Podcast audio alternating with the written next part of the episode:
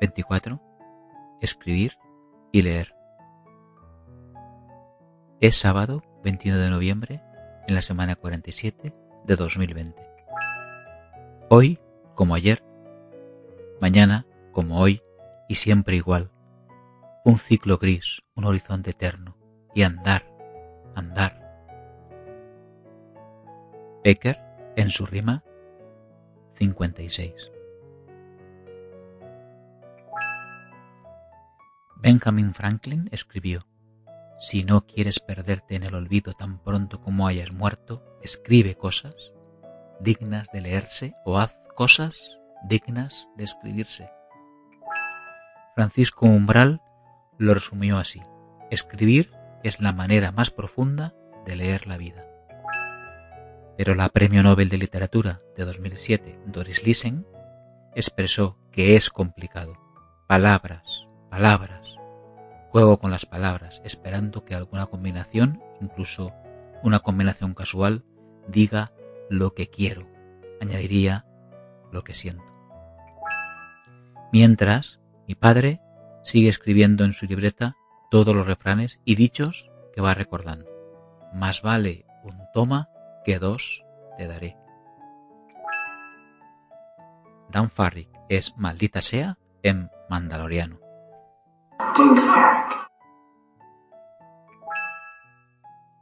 Otuaiten es neerlandés y condensa en su definición algo así como irse de paseo a un sitio donde te pegue la brisa.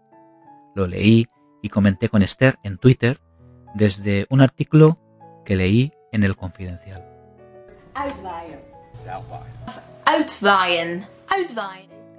La filosofía de Ana Carrasco Conde. En una de sus frases más recientes, la vida no existe. Lo que existe es vivir. Y la vida no es ni un sustantivo, es un verbo, siempre en presente continuo. Nietzsche decía que el filósofo era alguien que lee despacio. Leer bien es leer despacio y pensando, y establecer un coloquio con el autor, afirma el académico de la RAE Carlos García Gual. Luis me envía una captura de cómo me escucha desde su coche con CarPlay. Los crímenes de Alfabaca es una serie sueca que me recomendó Pilar el lunes. Pilar es lectora de novela negra y me descubrió también a Asa Lamarson, que cuenta que su interés por escribir novela negra proviene de sus lecturas infantiles de la Biblia, que afirma está llena de historias violentas. Se ha escrito un crimen. He descubierto a Fabián.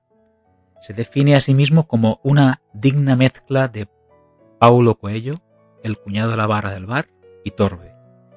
Orgulloso, mediocre. Bardo, escritor y viajero chipriota. Overlander majestuoso, inmigrante. Hablo para vivir. Soy el alcalde. De don José de Sausa Saramago te dejo un pensamiento que releí el miércoles y me gustó otra vez. La vida parece una línea recta, pero no lo es. Construimos nuestras vidas en tan solo un 5%. El resto se hace a través de los demás, porque vivimos con los demás y a veces uno contra el otro. Pero este pequeño porcentaje, ese 5%, es el resultado de la sinceridad con uno mismo. El jueves se celebró el Día Mundial de la Filosofía.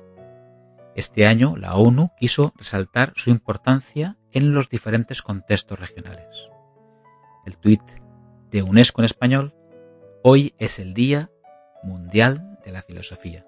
Piensa y reflexiona con frecuencia. Piensa y reflexiona de manera crítica.